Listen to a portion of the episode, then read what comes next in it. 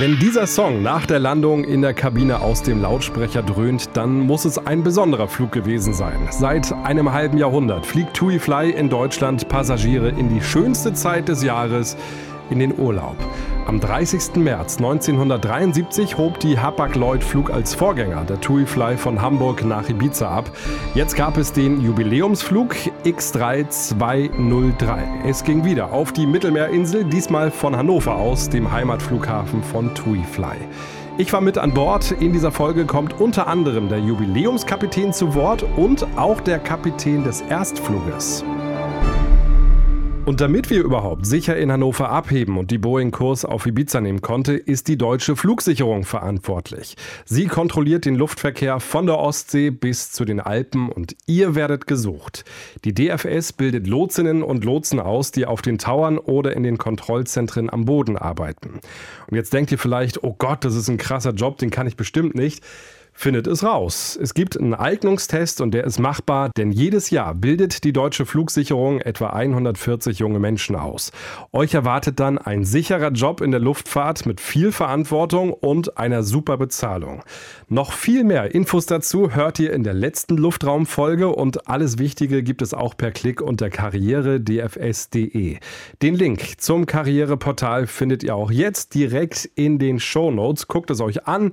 Ein echter Traumjob Urlaub wartet auf euch. Ich wünsche viel Erfolg. Luftraum, der Podcast von Aero Telegraph mit Christopher Scheffelmeier. Es war Donnerstag, der 30. März 2023. Es war noch früh, morgens so gegen sieben. Die größte Stadt in Niedersachsen erwachte so langsam und auf dem Flughafen machte sich die Crew der Boeing 737 MAX für einen ganz besonderen Flug bereit. 50 Jahre alt wird man ja nicht alle Tage. Los ging es damals in den 70er Jahren bei Hapag-Lloyd Flug, aus der später die TUI Fly werden sollte, mit drei Boeing 727, die man sich gebraucht in Japan besorgt hatte. Das Unternehmen Hapag-Lloyd, das in der Schifffahrt zu Hause ist, dachte sich damals, immer mehr Leute wollen fliegen. Dann machen wir da doch einfach mit. Heute sind mehr als 20 Boeing 737 in der Flotte. Rund 8 Millionen Menschen reisen jedes Jahr mit TUI Fly Deutschland. Na dann, mal ab an Bord des Sonderfluges. Ja, einen schönen guten Morgen, meine Damen und Herren, äh, liebe Kinder, ein herzliches Willkommen jetzt hier vorne aus dem Cockpit. Hier spricht Ihr Kapitän, mein Name ist Michael Gehring, im Namen der gesamten Besatzung der TUI Fly heißen wir Sie heute herzlich willkommen auf unserem Jubiläumsflug. 50 Jahre TUI Fly auf unserem Wege Richtung Ibiza. Ja, 50 Jahre, eine lange Zeit.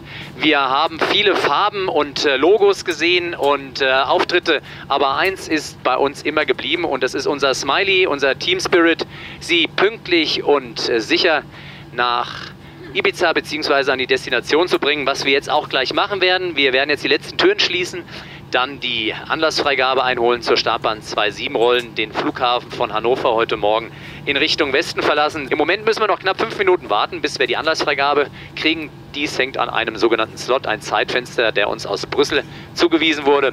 Aber dann geht's los und von jetzt an wünschen wir Ihnen erstmal einen angenehmen Aufenthalt bei uns an Bord. Genießen Sie den Flug mit uns. Viel Spaß. Dann ging's los, ab durch die dicke Wolkendecke in den Himmel und die Zeit an Bord habe ich genutzt, um die ersten Gespräche zu führen. Zuerst mit Helmut Spitzer. Das ist der Mann, der als Kapitän vor 50 Jahren den Erstflug durchgeführt hat. Heute ist er 86 und ich habe jeden zuerst gefragt, was Sie TUI Fly zum 50. wünschen. Hier die Antwort des Ehrengastes an Bord. Glück und ein langes Leben. Und das lange Leben für die Gesellschaft mit 50 Jahren ist ja schon etwas.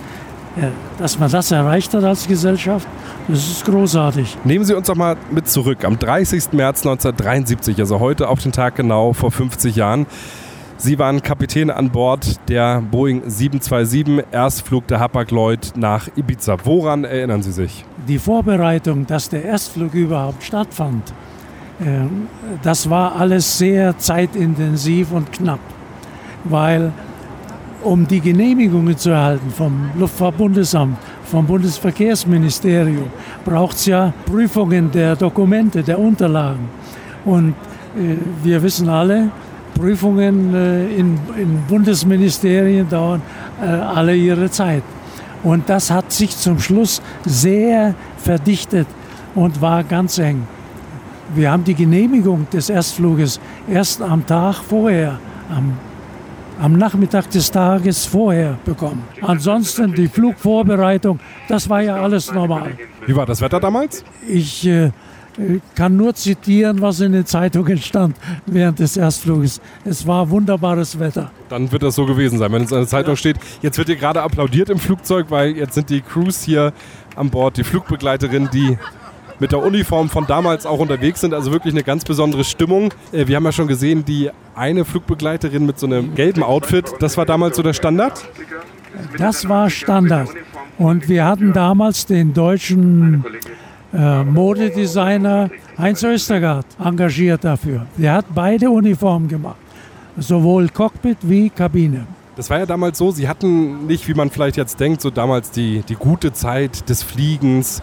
Sie hatten keine zwei Tage auf in Ibiza. Es ging dann zurück nach Deutschland und dann standen noch einige andere Flüge an. Der, der Erstflug endete für äh, einige der Besatzungen und vor allen Dingen für die Unternehmensführungen, die an Bord waren, endete der Flug in Ibiza. Für die Besatzung endete er auch nicht in Düsseldorf, für den ersten Rückflug, sondern wir sind noch, noch einmal nach Stuttgart. Über Palma, glaube ich, ging es zurück. Oder Ibiza, bin jetzt nicht mehr sicher. Aber unsere Reise war Hamburg, Ibiza, Düsseldorf, Ibiza, Stuttgart. Also ein richtig langer Arbeitstag. Wie äh, hat sich die 727 geflogen? Also ich habe nur beste Erinnerungen an dieses Flugzeug. Mit drei Triebwerken, äh, guter Leistung, ja. Äh, war wunderbar für Piloten zu fliegen. Viele sagen ja, Fliegen ist heute wie Busfahren total alltäglich, nichts Besonderes. Wie war Fliegen damals in den 70ern? Fliegen wurde als etwas Besonderes wahrgenommen. Erstens gab es kaum junge Leute. Wer konnte sich das leisten? 300 D-Mark äh, Frankfurt-Stuttgart oder sowas. Oder 1000 D-Mark nach USA. Das war unmöglich. Das Fliegen war noch etwas Besonderes. Man war an Bord als Gast, wirklich als Gast. Und die Mädchen waren Gastgeberinnen, weil sie haben alles gemacht. Frühstück, Mittagessen, alles gab es. Und die Piloten waren ja diejenigen, die eigentlich für ein bisschen Unterhaltung sorgen mussten. Es gab noch keine äh, Bildschirme, keine äh, anderweitigen Hilfsmittel, die man hätte einsetzen können, sondern wir waren die Entertainer neben unserer Arbeit. Und je nach Talent, können Sie sich vorstellen, nicht jeder hat ein Talent mit einem Mikrofon äh, an der Nase, äh, die, Leute bei, die Leute bei guter Laune zu halten. Also haben wir da auch, äh, auch manche Schulung so im privaten Gespräch untereinander gemacht und uns ausgetauscht. Was hast du heute mal gemacht oder was war erfolgreich? Was war so Ihr Spruch oder Ihr, Ihr Gimmick? Weiß ich eigentlich nicht mehr. Am überzeugendsten ist immer alles Spontane. Und das Spontane entsteht im Augenblick. Wie war damals der Luftraum? Ne, wir wissen das heute, der Luftraum ist voll über Europa am Funk, ist immer ordentlich was los. Ich mit heute, kein Vergleich. Es war Tatsache, für alle Flüge musste ein Flugplan aufgegeben werden ein sogenannter Instrumentenflugplan, wo die Route festgelegt war. Aber damals war es noch möglich, bei schönem Wetter diesen IFA-Flugplan, den Instrumentenflugplan, zu canceln. Dazu musste der Pilot der Flugsicherung sagen, I cancel my IFA flight plan. Dann war der Fluglotse nicht mehr zuständig mit der Überwachung die nötigen Abstände zu halten, sondern die Piloten nach Sicht. Und das haben Piloten ja gerne gemacht. München, Wien, München, äh, Zürich, Frankfurt, Zürich, Cancel IFA, dann konnte man die Höhe variieren. Man ist nach Sicht geflogen sozusagen.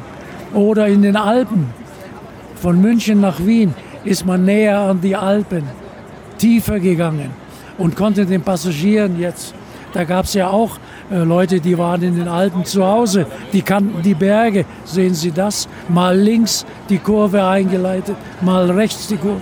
Äh, das war alles möglich.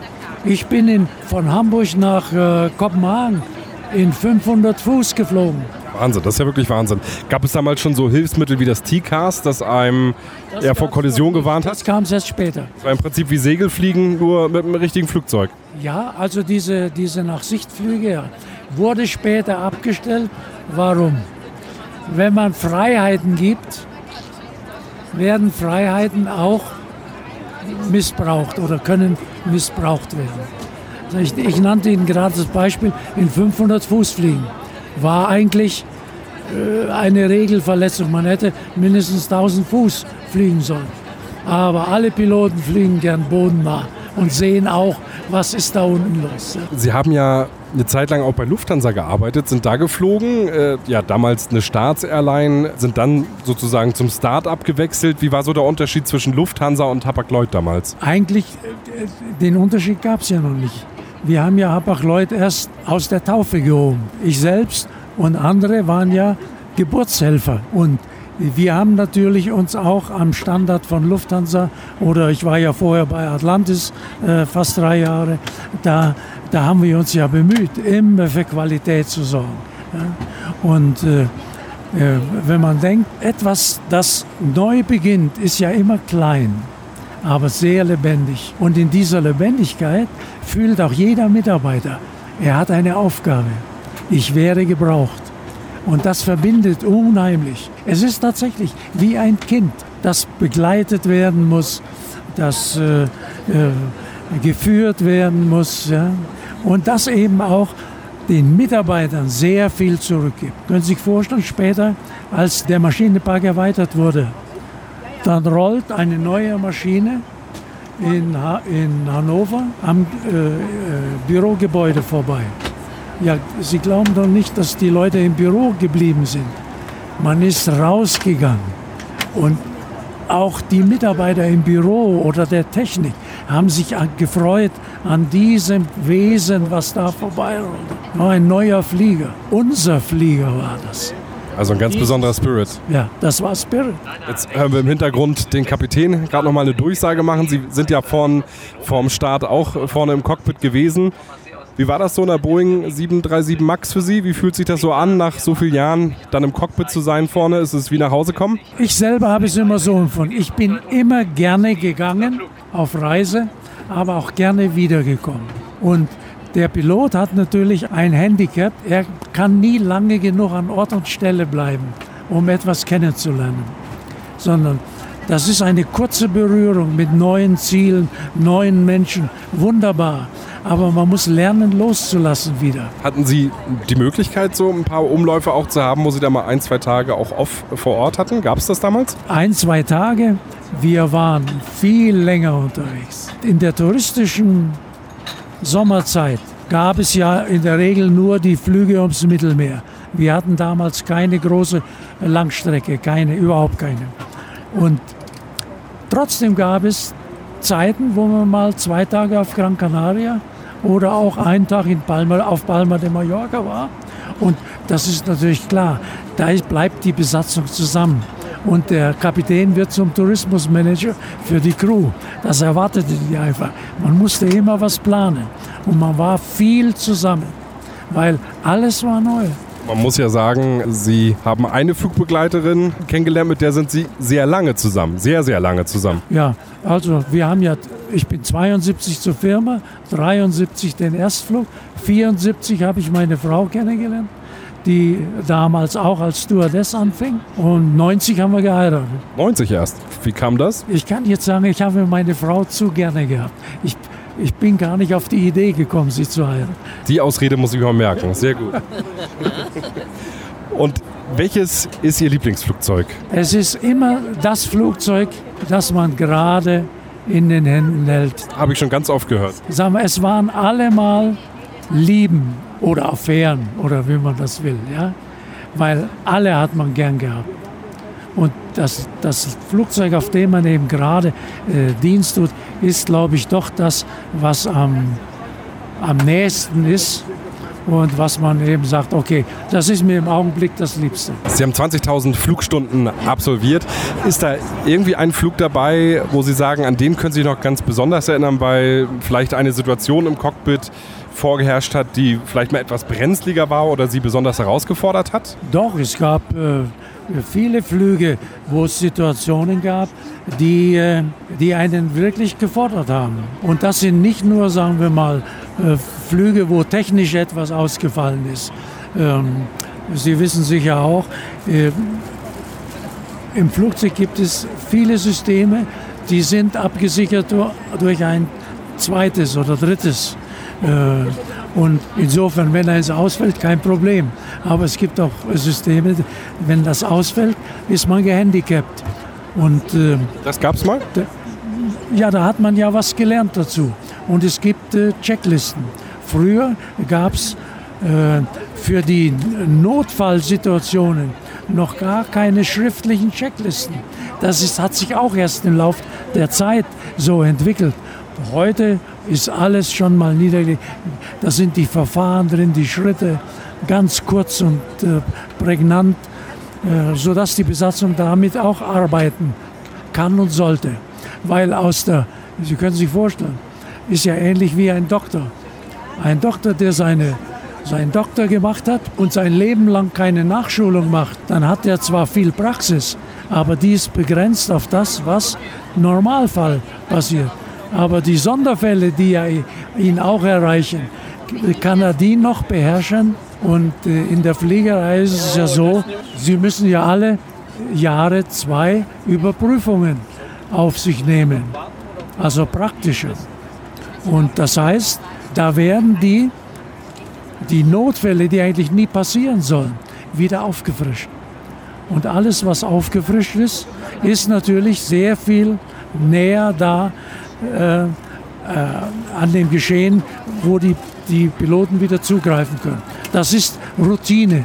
Aber haben Sie mal so einen Notfall, können Sie das mal konkret machen? Also ist mal irgendwie ein Triebwerk ausgefallen, das zweite ja hoffentlich nicht? Ich selber hatte keinen Vorfall, wo unmittelbar ein Triebwerk, sagen wir beim Start, äh, das ist ja die kritischste Phase, wenn da ein Triebwerk, kann man immer noch ab einer bestimmten Geschwindigkeit den Start fortsetzen. Das Flugzeug fliegt, ist kein Thema. Aber ich kann mich an einen Flug erinnern. Das war auf dem Airbus, ein A300, 300 Gäste. Von den Kanaren kommend an Lissabon vorbei, war schon dämmerig, also äh, Lissabon war nur mit Lichtermeer. Ich habe noch eine Ansage gemacht, wie schön und so weiter. Und zehn Minuten später mussten wir ein Triebwerk abstellen. Warum? Das Triebwerksöl wurde immer weniger, immer weniger. Und wenn das Triebwerksöl äh, verbraucht ist, dann läuft innerhalb von 10, 12 Minuten das Triebwerk trocken sozusagen. Also 10 Minuten, das wird bei der Zulassung auch gefordert, muss ein Triebwerk äh, laufen können. Aber danach. Also äh, haben wir das Triebwerk vorsorglich abgestellt und jetzt kommt es dann darauf an, mit einem Triebwerk, 300 Gästen, soll ich da nach Hannover fliegen? Geht nicht. Verletzt sich Regeln und ist nicht zumutbar. Also sind wir wieder umgedreht und sind in Lissabon gelandet. Und jetzt landen sie in Lissabon mit 300 Gästen auf einem Flugplatz, wo es keine Hapag-Lloyd-Vertretung gibt, keine Hapag-Lloyd-Technik, keine äh, äh Bodenbekannten. Alles ist da. Und mit 300 Gästen, wenn sie gelandet sind, alle stehen auf und was ist denn? Ich habe Termine, ich habe morgen ein Konzert, ich muss morgen eine Unterschrift leisten. Nur Beschwerden erstmal. Wir ahnen, da war richtig Alarm. Da war was los. Herr Spitzer, und wenn wir schon bei Geschichten von früher sind, mir ist zu Ohren gekommen, dass Sie auf Mallorca mal mit einer Notlüge unterwegs gewesen sind, wobei Notlüge schon fast untertrieben ist. Ja, das stimmt. Und es dreht sich darum, in der Zeit, Ende der 80er und Anfang 90er, gab es im französischen und spanischen äh, Luftraum sehr viele Streiks. Und diese Streiks führten dazu, dass die Flugzeuge äh, am Boden für unbestimmte Zeit festsaßen, ohne eine äh, sogenannte Slot-Time oder Freigabe für Start zu erhalten. Und die Unsicherheit äh, bestand halt auf den großen Flughäfen äh, immer darin, dass es nie feststand, wann erhältst du eine Freigabe. Und die Frage war immer, nehme ich die Passagiere an Bord, wie immer, und warte dann mit drei Stunden am Boden Flugzeug, äh, äh Passagiere an Bord. Oder lasse ich sie im Flughafen, airconditioned, gekühlt und hole sie, wenn die Freigabe erteilt ist. Also hat man meistens die Gäste an Bord genommen und versucht, sie zu unterhalten. Wenn es Filme gab, hat man einen Film aufgeführt oder äh, wir hatten mal einen Kapitän, der war Zauberer. Der ist durch die Kabine gegangen und hat so Tischzaubereien gemacht. Eines Tages stand ich auf Palma de Mallorca. Es war schon gegen Abend, schon äh, zwei, drei Stunden am Boden. Und äh, wie bei Passagieren staute sich bei mir auch Ärger auf. Ich war sehr unzufrieden und hatte dann einen Einfall, kann nicht begründen, warum, der dazu führte, dass ich den Bodenmanager unseres Unternehmens an Bord holte und sagte, ich würde gern den Flughafendirektor sprechen, um ihm mal meine Situation zu schildern. Ganz persönlich. Der war erst erstaunt. Äh, aber ähm, er hat schließlich und endlich zum Telefon gegriffen und hat den Flughafendirektor erreicht. Und dann haben wir tatsächlich die Erlaubnis bekommen, ihn aufzusuchen. Und das ist seither ewig in meinem Gedächtnis festgeschrieben. Weil wie sich das entwickelt hat, ähm, äh, werden Sie selber sehen, ist schon sehr erstaunlich. Als ich mit meinem äh, Kollegen Co-Piloten und dem Bodenmanager das Büro betrat, konnte ich an seinem Gesicht schon ablesen, die Ablehnung. Das war Ablehnung, Aggressivität. Was will der von mir? Und, und ich hatte keinen Plan, was ich ihm vortragen wollte. Ich wollte ihm meine Stimmungslage eigentlich vortragen. Und hatte dann den Einfall zu sagen, nicht, ich möchte Ihnen das gerne mal äh, vortragen oder mich beschweren, sondern ich habe schlicht und einfach gesagt, Sir, I need your help.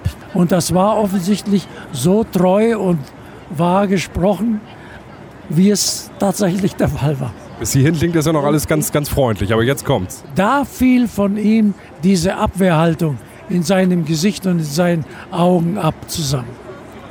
Da wusste er nicht, was, was kommt da auf mich zu. Gut, am Schreibtisch selber habe ich ihm dann zwei Fragen gestellt. Haben Sie Familie? Ja. Haben Sie Kinder?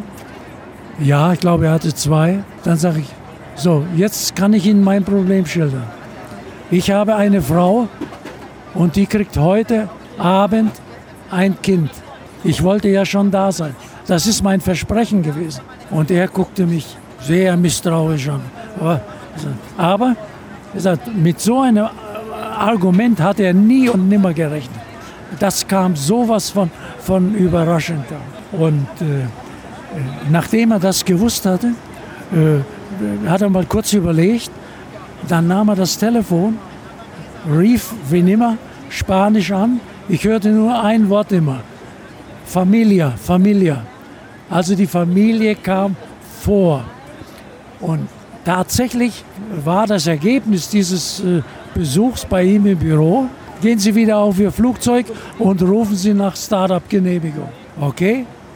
Freude war groß, aber als wir im Türrahmen standen, sagte er, Moment, musste ich mich nochmal umdrehen und er schaute mich nochmal an und sagte, Are you telling the truth? Und mein Co-Pilot hat hinterher mir gesagt, du hast geguckt, wie ein, dein treuer Dackel sein Herrchen anschaut. Ich habe es natürlich bestätigt. es hat funktioniert. Rein ins Flugzeug und Abflug. Genau, es hat funktioniert. Okay, die Kollegen auf der sogenannten Company-Frequenz auf der man sich immer noch mit den Bodenorganisationen verständigen konnte. Die waren ja entsetzt, als sie hörten, da fliegt die Hapag-Lloyd, die zwei Stunden nach uns gelandet ist, fliegt jetzt wieder nach Hause. Das kann doch nicht wahr sein. Wie hast du das hingekriegt? Konnte ich nicht erklären. Besser nicht. Nee. Helmut Spitzer, ich wünsche mir, dass ich mit 86 auch noch so gut drauf bin. Das war echt eine richtig nette Begegnung. Neben mir gesessen hat einer der Geschäftsführer des Flughafens von Hannover, an dem TuiFly die größte Airline ist. Das wünscht Mike Blöds, der TuiFly zum 50. Ja, auf erstmal alles Gute zum 50. Ähm, weiterhin gute Geschäfte, erfolgreiche Jahre, eine gute Zusammenarbeit mit uns und mit anderen Flughäfen und ja, eine schöne Feier, einen schönen Flug. Welche Rolle spielt TUI Fly für den Flughafen Hannover? Ja, seit vielen Jahrzehnten eine sehr bedeutende. Auf allen Ebenen. Als Airline, als Partner, mit der Wartungsbasis, mit der Zentrale bei uns am Standort, im Werbegeschäft. Deswegen seit vielen Jahren ein sehr, sehr guter, verlässlicher Partner, stets eine sehr gute Zusammenarbeit zwischen dem Flughafen und der TUI Fly. In Hannover besteht ja kein Nachtflugverbot. Welche Rolle spielt das für die Zusammenarbeit vom Flughafen und TUI Fly? Ja, das spielt eine sehr große Rolle, sowohl für TUI Fly als auch für andere Airlines, weil äh, die Möglichkeit in der Nacht bei uns zu fliegen das Alleinstellungsmerkmal des Flughafens im Norden ist, wodurch es vielen Airlines und damit auch ihren Gästen und den Touristen möglich ist, in der Nacht ihre Flugziele zu erreichen und entsprechend früh in den Urlaub zu starten und den Urlaub früher zu beginnen. Es gab ja vor der Corona-Pandemie mal Überlegungen oder auch konkrete Planung sogar, eine Langstreckenflotte bei TuiFly aufzubauen. Die 787 wäre das Flugzeug gewesen. Startpunkt wäre Düsseldorf gewesen. Wäre es für Sie wünschenswert oder wie sehr wünschen Sie sich, äh, dass TuiFly die Pläne wieder aufnimmt eines Tages und äh, Hannover auch als Startflughafen für eine Langstrecke ins Visier nimmt? Wir würden uns natürlich sehr freuen, wenn die Idee wieder aufgegriffen werden würde. Wir als langjähriger Partner und als stehen einen Homecarrier bereit, das anzubieten und äh, ja, würden uns auf Gespräche freuen und stehen da sehr offen und wäre toll für den Standort, wäre toll für TuiFly. Deswegen sehr gerne. Also der Flughafen hätte schon Lust auf eine TUI-Langstrecke. Über dieses Thema habe ich auch noch mit dem Chef der Airline gesprochen. Dazu später mehr. Der Flug in Richtung Ibiza ist dann ziemlich schnell vergangen. Wir waren schon über dem Mittelmeer und der Kapitän hat sich aus dem Cockpit gemeldet. Wir erwarten noch eine verbleibende Flugzeit von jetzt von einer knapp halben Stunde.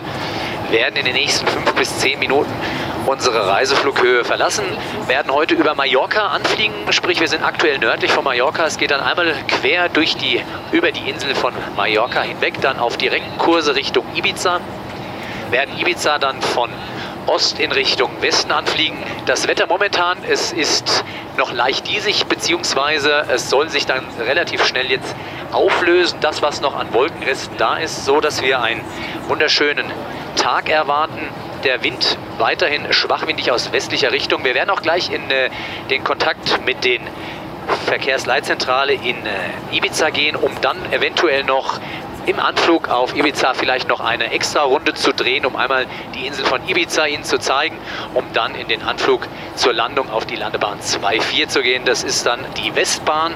Die werden wir dann mit knapp 64 Tonnen erreichen und einer Geschwindigkeit von 250 Stundenkilometer. Wenn wir gelandet sind, haben wir knapp 2000 Kilometer hinter uns gebracht und waren dafür 2 Stunden 30 unterwegs.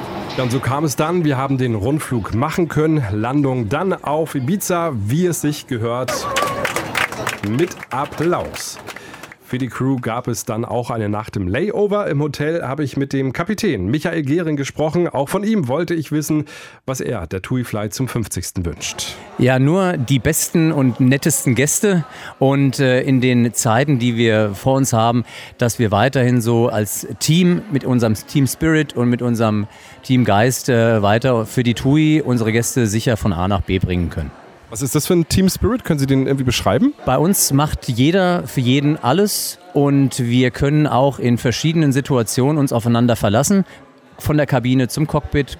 Und äh, das kommt über die jahrelange Erfahrung, die man gesammelt hat und auch die wir alle bei uns bei der TUI Fly auch haben, äh, sehr gut zur Geltung. Ich kann mir vorstellen, dass äh, so ein Jubiläumsflug gerne jeder Kapitän fliegen möchte, jeder Co-Pilot auch. Warum durften Sie heute das Flugzeug steuern? Weil Sie besonders kerosinsparend fliegen oder wie haben Sie sich äh, durchringen können? Also ich denke mal, wir alle hätten es verdient, heute fliegen zu dürfen. Und ich hatte einfach das pure Glück, weil unsere Firma sich mittlerweile dazu entschieden hat, und das finde ich klasse, dass jeder die Chance verdient, äh, solche Flüge oder gewisse Sonderflüge machen zu können. Und äh, ich bin einfach ausgelost worden und hatte das Glück, solch einen Flug zu gewinnen. Das heißt, es fühlt sich dann schon besonders an, wenn man so einen Flug steuert. Wir haben es ja gehört, auch die, die Bordansage ist dann ja auf jeden Fall schon was Besonderes. Auf jeden Fall, also man macht sich schon Gedanken und ich finde auch 50 Jahre ist, sind nicht 20 Jahre oder 25, was auch besonders ist, aber 50 Jahre eine Airline in der heutigen Zeit ist schon was wirklich Besonderes und dann einen solchen Flug durchzuführen und auch zu wissen, dass der Kapitän vom Erstflug auch noch dabei ist, äh, hat das eine gewisse geschichtsträchtige äh, Historie. Ja. Der Herr Spitzer, der ist ja auch bei Ihnen im Cockpit vorne mal gewesen. Wie, wie war das Aufeinandertreffen?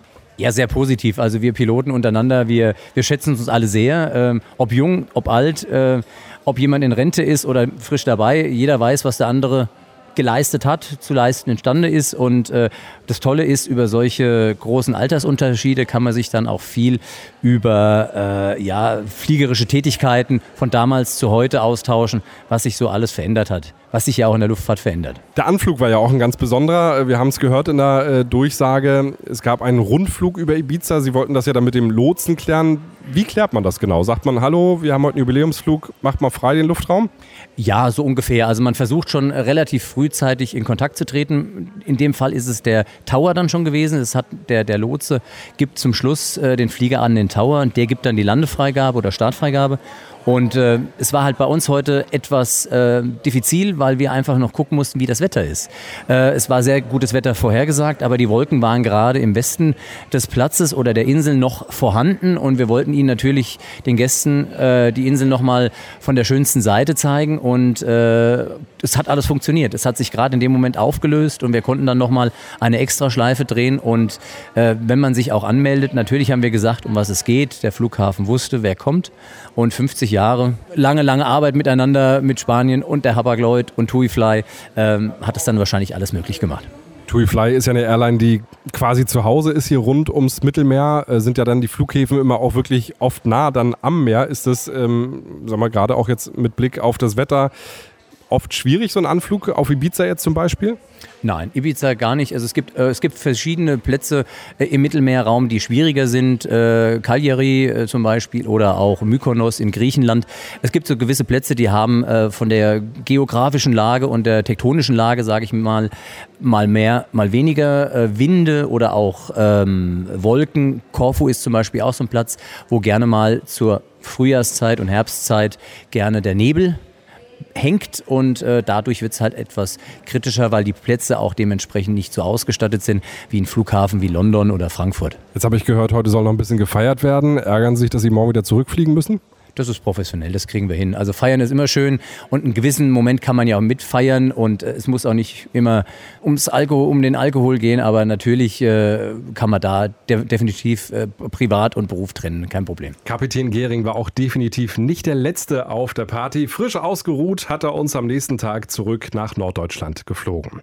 Und ein Mann kommt jetzt noch zu Wort in dieser Luftraumfolge, nämlich Marco Czomperlik. Er ist an der Spitze der Airline der Chief Airline Officer. Er ist verantwortlich auch für die Konzern-Airlines in den anderen europäischen Ländern. Für uns Journalisten gab es eine offene Gesprächsrunde und da hat Marco Czomperlik erzählt, was TuiFly für ihn so besonders macht. Die Crew, also sprich die Herzlichkeit der Crew an der Stelle, ist deutlich. Also die, die hebt sich wirklich ab. Das Thema, das habt ihr heute auch gesehen und das war jetzt nicht gestellt. Wir haben ja nicht irgendwie trainiert, sondern wie, wie, die, wie die Crews, wie unsere Kabinencrew, wie die Cockpit-Crew auf die Gäste eingeht. Das ist ein, aus meiner Sicht ein Alleinstellungsmerkmal im Verhältnis äh, zu anderen, wo es eher darum geht, wie kann ich diesen Prozess durchsteuern. Und ich denke, das ist auch das, was die äh, TuiFly äh, sich bewahren sollte und muss für die Zukunft, weil das den kleinen Unterschied ausmacht. Wenn man sich jetzt mal den Luftverkehr anguckt im Vergleich zu vor Corona, da ist ja der Tourismusbereich wieder sehr stark, eigentlich wieder vor Krisenniveau. Äh, Jetzt ist die Flotte aber etwas kleiner geworden. Würden Sie sich wünschen, dieses Jahr ein paar mehr Flugzeuge zu haben? Ja, wir haben ein paar mehr Flugzeuge, aber im Wesentlichen, um die Flotte dieses Jahr zu stabilisieren und vorzusorgen für externe Faktoren mit äh, mehr Standby-Flugzeugen. Und ähm, was wir aus der TUI heraus machen, wir planen halt die Kapazität auf Year-Round und, und schauen, dass wir dann äh, entsprechend für die Summer Peaks äh, entsprechend mit äh, dritten Partnern äh, arbeiten. Vor Corona hat es ja auch ganz konkrete Planungen gegeben für eine Langstreckenflotte. Das wurde ja gecancelt, aber gibt es den Plan irgendwo in der Schublade doch noch ganz unten? Ja, grundsätzlich äh, existieren ja Pläne immer, äh, auch wenn sie gecancelt wurden erstmal. Wir haben aktuell den Fokus auf ein Fleet Rollover, dass wir in eine komplette Max-Flotte auch für, für Deutschland gehen. Da stehen die Planungen derzeit. Dann äh, ist der nächste Schritt äh, zu sehen, wie gehen wir mit der Strich 10 um. Ne? Also ein Flugzeug, was äh, kommen wird, was nochmal sozusagen einen größeren äh, Payload äh, mit sich äh, tragen wird. Und dann muss man mal sehen, wie der deutsche Markt sich entwickelt. Aktuell ist es so, dass viele Anbieter auch mit Langstrecken aus Frankfurt beispielsweise am Markt sind und der Tour-Operator, was das Langstreckengeschäft äh, angeht, da auch gut bedient ist. Wenn Sie sich angucken, wie derzeit, das ist jetzt wirklich eine Momentaufnahme, weil das ist eine sehr strategische Entscheidung, wie derzeit äh, das Aufkommen sich entwickelt, ist es so, dass wir im europäischen Verkehr sehr, sehr, sehr gut uns recovered haben, aber natürlich auch durch Fuel getrieben und so weiter, was touristische Langstreckenverkehre äh, angeht, sind wir noch nicht auf dem Niveau von vor Corona. Wie sieht es aus, was den Zulauf bei Boeing angeht? Äh, schicken Sie da regelmäßig Stoßgebete in Richtung Himmel, dass es zeitlich alles hinkommt? Ja, ich glaube nicht, dass wir beten dafür. Äh, ich denke, wir sind da in sehr intensiven äh, Gesprächen äh, mit Boeing äh, und Mannmarken nahezu die Entwicklungen. Und das ist auch sehr klar so formuliert. Wir sind in, wir haben ein sehr, sehr langes Relationship mit äh, Boeing. Ja, also auch, wir haben es ja gehört, auch der Erstflug äh, war mit einer Boeing. Wir sind da seit deutlich über 50 Jahren äh, mit denen verbandelt, haben heute eine All-Boeing-Fleet, bis auf ein paar kleinere Embraer, die wir operieren. Und äh, ja, Boeing muss natürlich Hausaufgaben machen, machen die auch. Äh, die steigern auch ihren Output wieder. Man muss fair, aus Fairnessgründen auch sagen, dass äh, bei vielen Themen, die bei Zulieferern liegen, die äh, auch wiederum beide große Hersteller bedienen, die Probleme ähnlich gelagert sind. Ne? Also wenn wir sehen, was mit äh, bestimmten Engines, mit APUs, mit bestimmten Avionik-Bauteilen angeht, dann äh, werden Sie, wenn Sie mit jemandem, der eine Airbus-Flotte operiert, äh, ähnliche Sätze hören. Und wenn ein Flugzeug viel Verspätung hat, kommt ein großer Scheck aus Seattle? Es gibt bei solchen Themen immer äh, Vertragsbestandteile, die vorher vereinbart werden, dass man sagt, wie geht man damit um? Ne? Also mit Verspätung. Da gibt es bestimmte Toleranzen und wenn diese Toleranzen überschritten sind, dann gibt es eine Vereinbarung. Hätten wir das auch noch geklärt. Das war Marco Czomperlik, der Chef von TuiFly. Ich hoffe, euch hat die Folge gefallen. Wenn ja, dann freue ich mich über eine 5-Sterne-Bewertung in eurer Podcast-App. Und noch mehr freue ich mich, wenn ihr diesen Podcast teilt. Mit Freunden oder mit Kollegen und abonniert Luftraum. Dann könnt ihr die nächste Folge nicht verpassen. Schön, dass ihr heute bis zum Ende mit dabei wart. Macht's gut und bis zum nächsten Mal. Luftraum, der Podcast von Aero Telegraph mit Christopher Scheffelmeier. Brake set.